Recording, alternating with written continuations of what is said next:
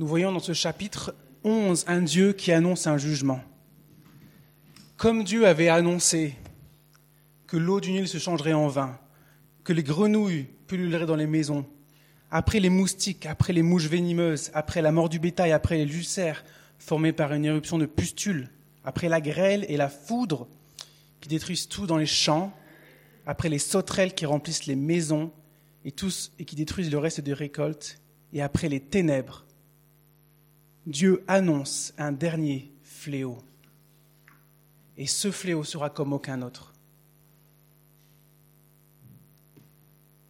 L'annonce de ce fléau est le dernier jugement qui fera plier Pharaon. Et en annonçant ce jugement, Dieu annonce aussi un autre jugement. Un jugement plus grand, un exode plus grand. On se rend assez vite compte quand le peuple quitte l'Égypte de la noirceur de son cœur. Au final, les Hébreux ne valent pas, plus, pas mieux que le, que le Pharaon. 40 ans dans le désert, la période des Judes, des rois et des prophètes, les horreurs qui se commettent dans le peuple hébreu sont terribles. Et on se rend compte que si le peuple a fait un exode physique de l'Égypte, ce dont il a vraiment besoin, c'est d'un exode spirituel. Il a besoin de sortir de son cœur pécheur, comme nous tous. Et dans cette noirceur, une fois que l'Éternel a envoyé la Babylonie, l'Assyrie pour les rendre captifs de l'esclavage, les prophètes annonçaient un nouvel exode, un exode spirituel qui les libérait un exode plus grand, un exode où on associe les, les promesses messianiques, un David, un nouveau David qui libérera son peuple, le serviteur, la circoncision du cœur, l'envoi du Saint-Esprit. Et cet exode du cœur sera plus grand, plus grand que le premier exode. Jérémie en parle, voilà ce qu'il dit. Voilà pourquoi les jours viennent, déclare l'Éternel, où l'on ne dira plus L'Éternel est vivant, lui qui a fait sortir les Israélites d'Égypte mais on dira, l'Éternel est vivant, lui qui a fait sortir les Israélites du pays du Nord et de tous les pays où il les avait chassés. L'exode des pays où ils avaient été euh, déportés représentera et la prophétie d'un nouvel exode. Et dans les prophéties bibliques, c'est un peu comme des montagnes. Quand vous voyez au loin une chaîne de montagnes, il y a la première montagne qui est très nette, qui est visible. Et après ces montagnes-là, il y en a une deuxième, une troisième qui sont plus loin, et qui sont plus flous. Et quand les prophètes prophétisaient ce qui allait se passer dans l'avenir, de la même manière qu'il y a plusieurs montagnes, il y a plusieurs, euh, plusieurs accomplissements qui vont venir. Et on voit dans ce passage que Dieu annonce un jugement qui permettra l'exode physique.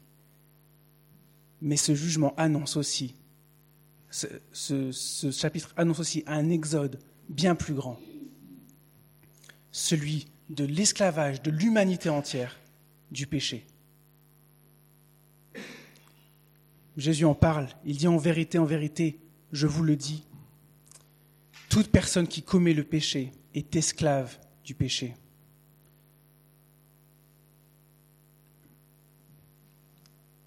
Nous sommes esclaves, nous étions esclaves. Et nous pouvons voir dans ce chapitre l'annonce du, du jugement. Ainsi, l'Exode, ce chapitre, sert de modèle à la première libération, l'Exode en Jésus, et à une montagne encore plus éloignée, l'Exode, l'ultime Exode, l'Exode quand Dieu reviendra et qu'il libérera complètement son peuple et le monde du péché, totalement, définitivement. Et je suis assez émerveillé, époustouflé de voir que 2000 ans avant, dans ce schéma, cette histoire de l'Exode qui libère son peuple, Dieu avait prévu et montré dans sa souveraineté ce qu'il allait faire deux mille ans plus tard et ce qui va encore venir demain. Nous voyons dans ce texte que l'Exode est indissociable du jugement. Ainsi Dieu annonce un jugement à venir dans ce texte au Pharaon, aux Juifs déportés qu'il retirera de l'esclavage, de, la déportation, et à nous qui sommes esclaves de nos cœurs. Et j'aimerais voir sept choses dans ce chapitre Cet élément concernant le jugement du Pharaon pour le peuple qui attend Jésus et pour nous, cette annonce du jugement. Premièrement, le jugement est l'outil de la libération. Le jugement est l'outil de la libération. Prenons le texte Exode 11, verset 1. Exode 11, verset 1. L'Éternel dit à Moïse, je vais faire venir encore un fléau sur le Pharaon et sur l'Égypte. Après cela, il vous laissera partir. Encore un fléau, et après cela, il vous laissera partir. Ce fléau est le dernier, après les neuvièmes. C'est celui qui libère. Il ne s'agit pas d'une exfiltration, on prend et on retire, mais le jugement sur le Pharaon est l'outil de la libération. Il faut un jugement pour libérer. Et Dieu avait prévu ce jugement pour la libération de son peuple bien avant de commencer. Je vous invite à tourner la page, deux pages avant, Exode 6 au verset 6. Exode 6 au verset 6. C'est pourquoi, dit aux Israélites, je suis l'Éternel, je vous libérerai des travaux dont vous chargent les Égyptiens, je vous délivrerai de leur esclavage, et je vous rachèterai avec puissance et par de grands actes de jugement. Avec puissance et par de grands actes de jugement. Dieu délivre par le jugement. Exode 7 au chapitre 4, euh, Exode 7 verset 4. Et le Pharaon ne vous écoutera pas. Je mettrai ma main sur l'Égypte et je ferai sortir mes armes et mon peuple, le fils d'Israël, hors du pays d'Égypte, par de grands jugements. Dieu utilise le jugement pour faire sortir, pour libérer de l'esclavage. Et lorsque Jésus a été cloué sur le bois, pour moi, pour vous, pour chacun d'entre nous, il a porté nos fautes. Nous sommes libérés de l'esclavage du péché par ce grand acte de jugement qui est tombé sur Jésus. Après son arrivée à Jérusalem, juste avant la Pâque, qui viendra au chapitre 12 dans les autres, mais juste avant la Pâque, dans Jean, il nous dit, Jean 12, au verset 12, 31 à 32, c'est maintenant qu'a lieu le jugement de ce monde. C'est maintenant que le prince de ce monde va être rejeté dehors. Et moi, quand j'aurai été élevé de la terre, j'attirerai tous les hommes à moi. Le jugement qui est tombé sur Jésus a été l'outil, la seule manière de nous libérer. Le jugement est l'outil de la libération. Frères et sœurs, notre Dieu nous a libérés du péché par un grand acte de jugement qui est tombé sur Jésus. Et il nous libérera complètement à son retour. Cette libération acquise en Jésus sera pleinement consommée lorsqu'il reviendra pour son ultime jugement. Laissez-moi vous poser une question. Si nous vivions chaque moment de cette semaine en croyant que le jugement de Dieu vient sur le monde, et qui nous, nous achèvera, qui nous délivrera complètement en Christ lorsqu'il le fera. Que ferions-nous, que dirions-nous différemment pendant cette semaine si nous réalisions que le jugement qui vient nous libérera complètement Quelle espérance Le jugement libérateur ultime, il vient. Demain, il y aura un jugement et il nous libérera complètement plus de péché, plus de chaînes, totalement, plus de lutte avec le péché. Le jugement vient et il libère. Deuxième chose, le jugement libère complètement, pas à moitié, totalement. Exode 11, verset 1. Après cela, il vous laissera partir. Il vous laissera enfin partir. Il vous chassera même d'ici. Il vous chassera. La libération est totale. Le changement est radical. Le Pharaon avait fait endurer, neuf fléaux, plus terribles les uns que les autres, à son peuple, et là, tout d'un coup, au dixième, il va lâcher prise. La libération est complète, pas à moitié. Elle, est si complète que les esclaves sont payés pour s'en aller. On leur donne de l'argent pour qu'ils s'en aillent. Verset 2. Dites au peuple de demander chacun à son voisin, chacun à sa voisine, des objets en argent et en or. La libération et radical. Et du jour au lendemain, les Hébreux ne doivent pas doivent passer d'une mentalité d'esclave à une mentalité d'homme libre. Et c'est pas si facile. Quand on voit dans l'histoire, quand les esclaves étaient libérés, notamment les esclaves de l'Amérique, de l'esclavagisme noir, quand ils sont passés d'hommes esclaves à hommes libres, tout d'un coup, les codes dans lesquels ils ont grandi ont changé et leur mentalité a été, devait changer. Mais c'était tellement difficile. Quand, quand, on avait été toute sa vie soumis et on avait rentré dans des, dans des modes de conduite, des schémas de pensée, des sillons tout tracés, et que tout d'un coup, on nous disait, tu n'as plus besoin de faire ça. Mais on est tellement, ils étaient tellement habitués, c'était tellement ancré en eux, le, joug de, l'esclavage était ancré dans leur schéma de pensée, que changer de mentalité était très dur. Et c'est exactement ce qui se passe pour les Hébreux à ce moment-là. Le changement est radical et la manière de penser doit changer. Et quand Dieu nous a libérés par le jugement en Christ, nous aussi, nous avons été libérés complètement du péché. Complètement. Une libération complète, pas à moitié. Mais parfois, nous aussi, nous devons lutter pour ne pas retourner dans nos anciens schémas de pensée, pour ne pas retourner dans nos mauvaises habitudes de pécheurs. C'est pourquoi Paul dit aux Galates, en Galates 5.1, c'est pour la liberté que Christ vous a affranchi. Tenez donc ferme dans cette liberté et ne vous placez pas de nouveau sous la contrainte d'un esclavage. Ne retournez pas dans l'esclavage. Et alors il parle de la loi, du joug de la loi, de ces Galates qui avaient été esclaves des principes élémentaires de leur nature propre et qui voulaient se remettre sous le joug de la loi. Mais Dieu leur dit, ne vous remettez pas sous la joie, ne retournez pas sous le, joug de la loi, ne retournez pas dans les principes élémentaires, mais marchez par l'Esprit. Mes frères et sœurs, marchons par l'Esprit, car la libération que Dieu opère par le jugement est complète.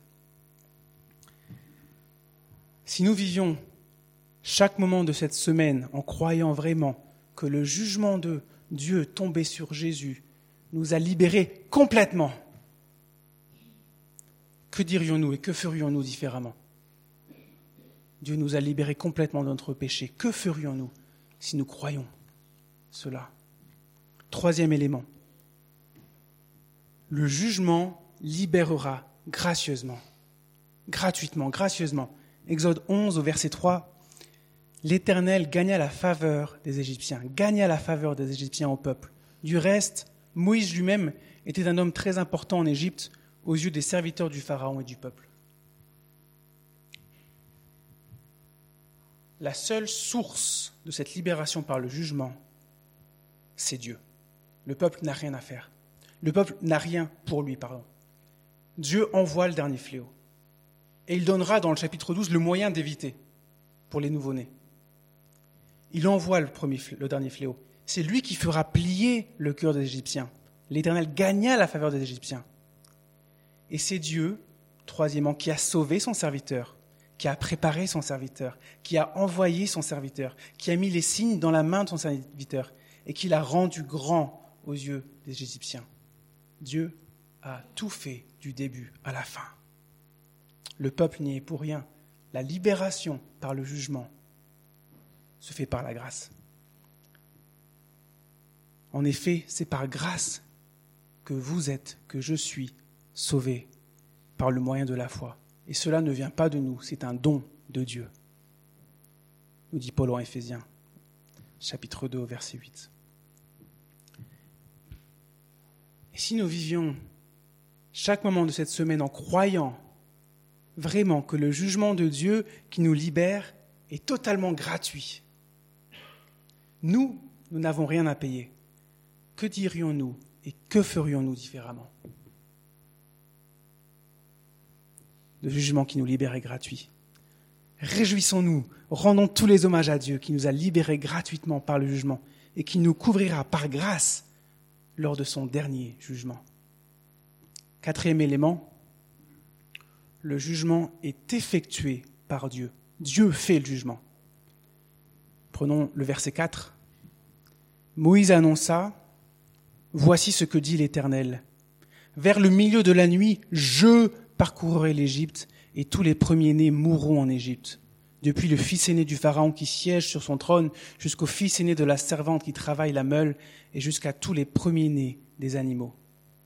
L'Éternel est celui qui parcourt l'Égypte. C'est lui qui juge.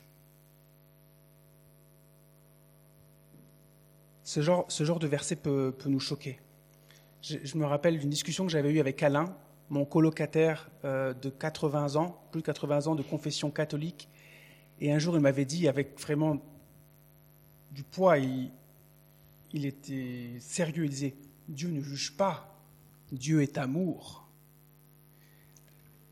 Et parfois, dans la même idée, on entend que le Dieu de l'Ancien Testament n'est pas le même Dieu que le Nouveau Testament.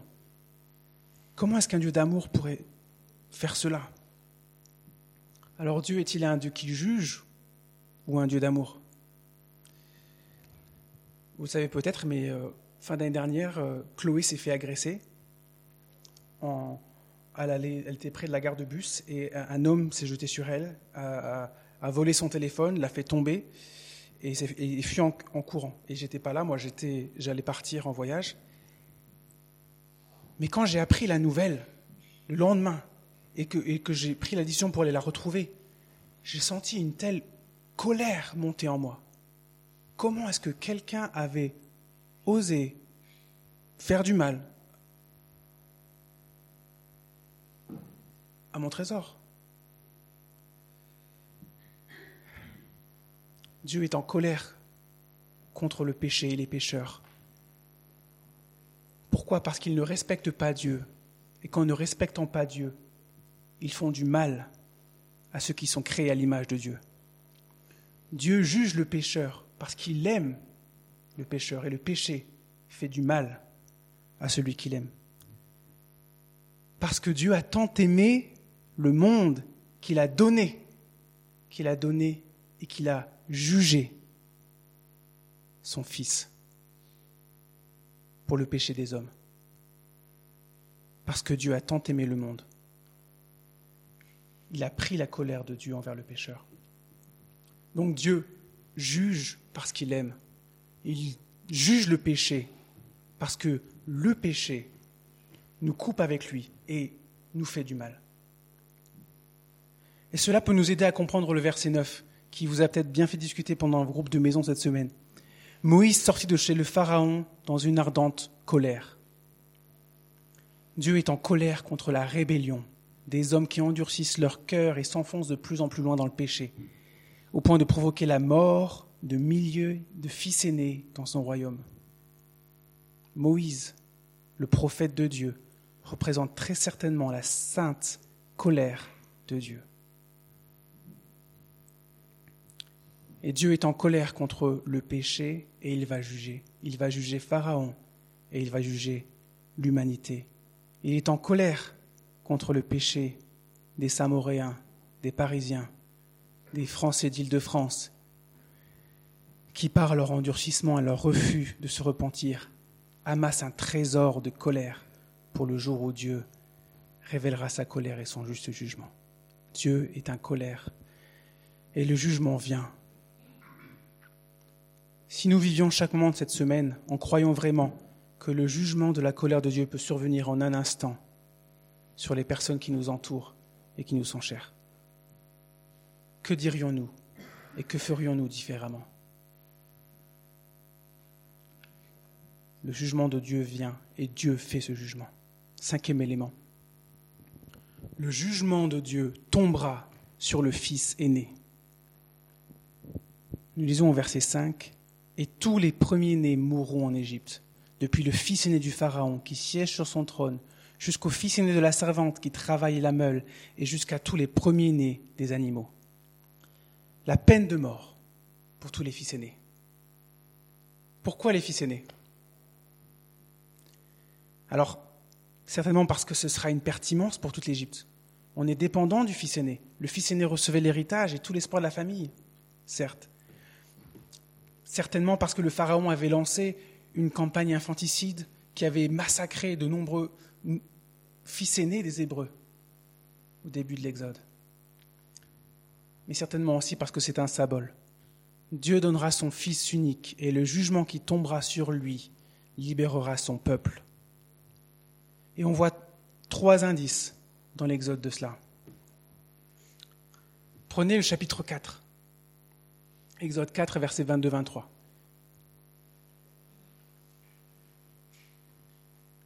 Dieu avait annoncé la mort d'un fils aîné pour prix de la libération du peuple, bien avant d'avoir lancé les fléaux.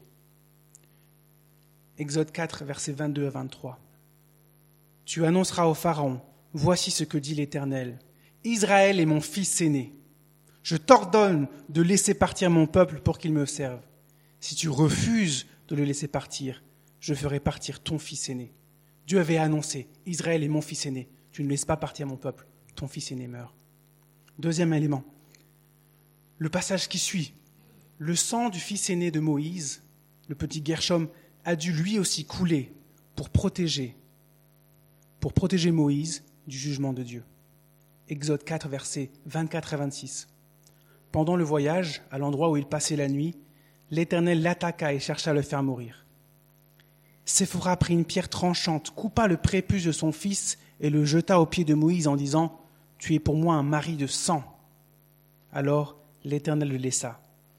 C'est à ce moment-là qu'elle dit mari de sang à cause de la circoncision.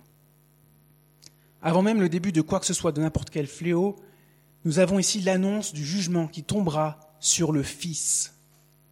Dieu le dit, si tu ne laisses pas partir mon Fils, tes fils aînés mourront, et Dieu le l'attaque, il le signale, il attaque le petit Gershom, le fils aîné de Moïse, et ainsi le sang du Fils libère Moïse de la colère de Dieu. Dieu qui attaque l'incirconcis. Troisième indice, les fils aînés des Hébreux aussi auraient dû mourir lors de la dernière. Mais Dieu leur donnera un substitut. Et nous le verrons la semaine suivante, chapitre 12. Dieu donne un substitut qui permet que les fils aînés des Hébreux ne meurent pas. Donc nous voyons dans ces trois signes que le symbole du fils aîné qui prend le jugement pour libérer le peuple de Dieu était annoncé, est annoncé dans ce chapitre 11 et signale ce qui se passera 2000 ans plus tard, lorsque Dieu, sur une croix, libérera massivement, glorieusement son peuple de l'esclavage du péché.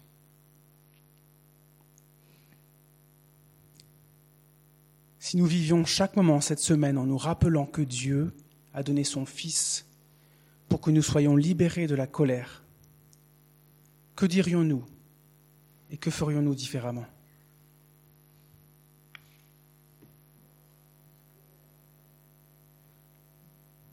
Sixième élément, le jugement démarquera. Le jour du jugement, il y aura de grandes larmes pour les ennemis de Dieu, mais son peuple sera dans la paix. Exode 11, versets 6 à 8. Il y aura dans toute l'Égypte d'aussi grands cris qu'il n'y en a pas eu et qu'il n'y en aura plus de pareils. En revanche, chez les Israélites, pas même un chien ne grognera, ni contre un homme, ni contre un animal. Vous saurez ainsi quelle différence l'Éternel fait entre l'Égypte et Israël. Alors, tous les serviteurs ici présents descendront vers moi et se prosterneront devant moi en disant, Sors, toi et tout le peuple qui marche à ta suite. Après cela, je sortirai. Ce jugement marquera clairement la distinction entre le peuple de Dieu et les ennemis de Dieu. Et nous voyons deux choses, les ennemis et le peuple de Dieu. Pour les ennemis, le jugement sera sans égal dans l'histoire. De si grands cris qu'il n'y en a pas eu et qu'il n'y en aura plus de pareils. Pour les ennemis de Dieu, le jugement sera terriblement douloureux. Et Jésus annonce aussi un jugement des plus douloureux dans sa parabole des serviteurs et des récompenses.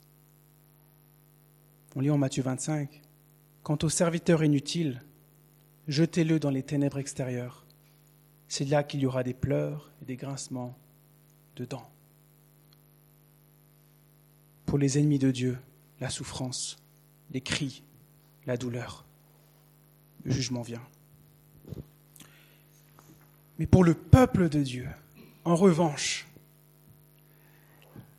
au verset 7, en revanche, chez les Israélites, pas même un chien ne grognera ni contre un homme ni contre un animal.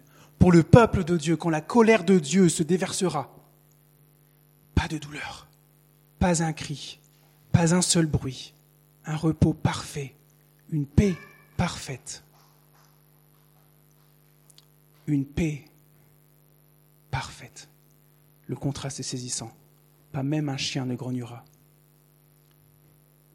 comme le prophète Ésaïe l'avait annoncé, le châtiment qui nous donne la paix est tombé sur lui.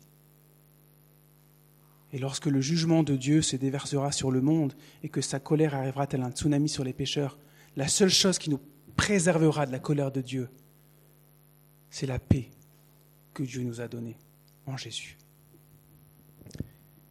Parce que Jésus a pris la colère qui nous était réservée.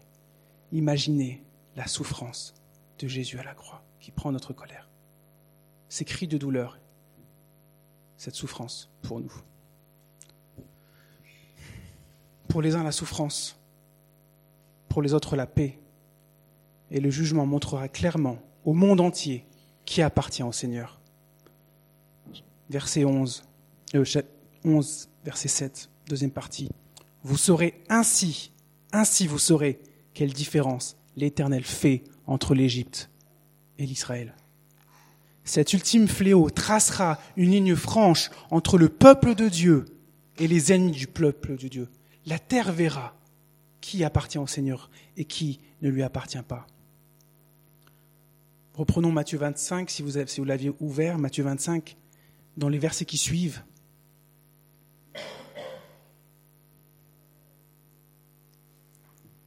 Matthieu 25, 31, 33.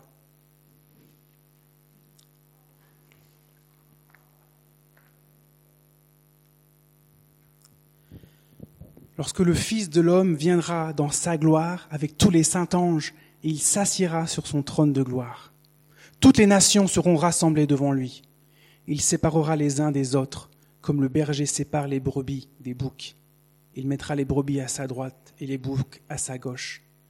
Alors le roi dira à ceux qui seront à sa droite, Venez, vous qui êtes bénis par mon Père, prenez possession du royaume qui vous a été préparé dès la création du monde pour le peuple de Dieu la paix. Et on lit au verset 41, pour les ennemis de Dieu. Ensuite il dira à ceux qui seront à sa gauche, Éloignez-vous de moi, maudits, allez dans le feu éternel qui a été préparé pour le diable et pour ses anges. Exode 11, verset 7. Vous saurez ainsi quelle différence l'Éternel fait entre l'Égypte et Israël. Le jour du jugement, tout le monde saura quelle différence l'Éternel fait entre son peuple et ses ennemis. Tout le monde saura, ce sera très clair.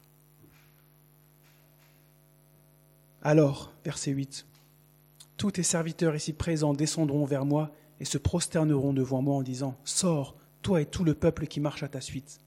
Après cela, je sortirai. Le jour de la démarcation, tous les ennemis de Dieu reconnaîtront enfin que Dieu est roi, reconnaîtront enfin qui sont ses enfants, qui est son peuple, et ils fléchiront les genoux. Parfois les chrétiens, et je pense surtout aux pays persécutés, quand on voit le méchant qui prospère, on peut être jaloux, comme, le, comme David dans Psaume 93, jaloux du méchant qui prospère, qui s'engraisse, qui fait du mal aux chrétiens, mais quand nous savons que le jugement de Dieu vient et qu'il marquera qui lui appartient, de qui ne lui appartient pas, pour ces chrétiens qui souffrent, ils savent un jour, Dieu a promis de montrer qui lui est, qui est à lui. Si nous vivions chaque moment de cette semaine en croyant que Dieu manifestera clairement au monde que nous sommes ses enfants, que dirions-nous et que ferions-nous différemment? Est-ce que cela ne donne pas plus de courage pour le servir et l'annoncer au monde sans avoir peur des hommes?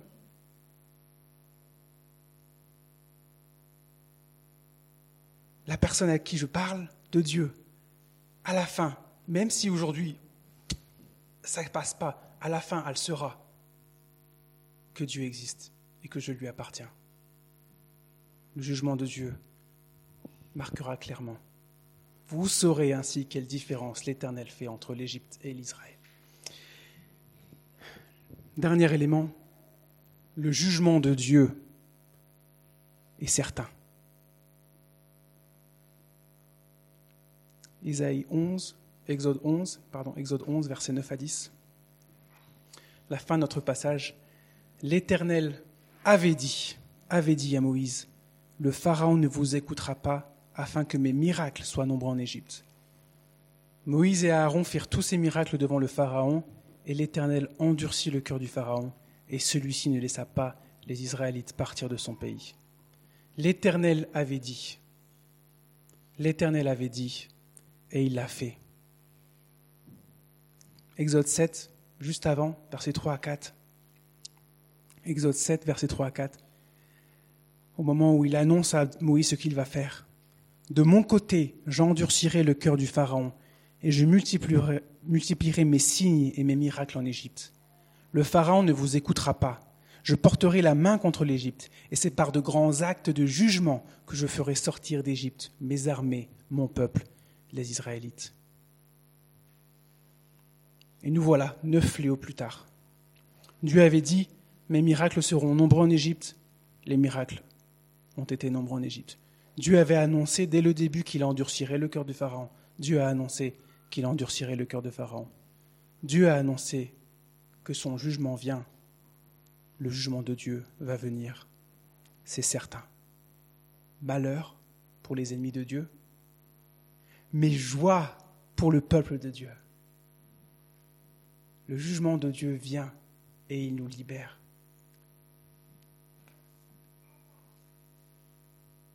Joie pour le peuple de Dieu. Le jugement sera l'outil de notre libération. Joie pour le peuple de Dieu. Le jugement libérera totalement la terre et, son peuple du péché. Joie pour le peuple de Dieu. Il libérera gratuitement par la grâce reçue en Christ. Joie pour le peuple de Dieu. Il sera opéré par Dieu lui-même à cause de son amour et de sa colère. Joie pour le peuple de Dieu. Ce jugement sera fait par le Fils. Le Fils nous protégera de la colère de Dieu joie pour le peuple de Dieu, ce jugement démarquera clairement son peuple et ses ennemis. Et enfin, joie pour le peuple de Dieu, car ce jugement est certain de se produire, car Dieu est un Dieu qui annonce ce qu'il a fait et qui fait ce qu'il annonce. Notre Dieu est un Dieu qui annonce un jugement. Et si nous vivions chaque moment cette semaine en croyant vraiment que le jugement de Dieu peut arriver en un claquement de doigts. Que dirions-nous et que ferions-nous différemment?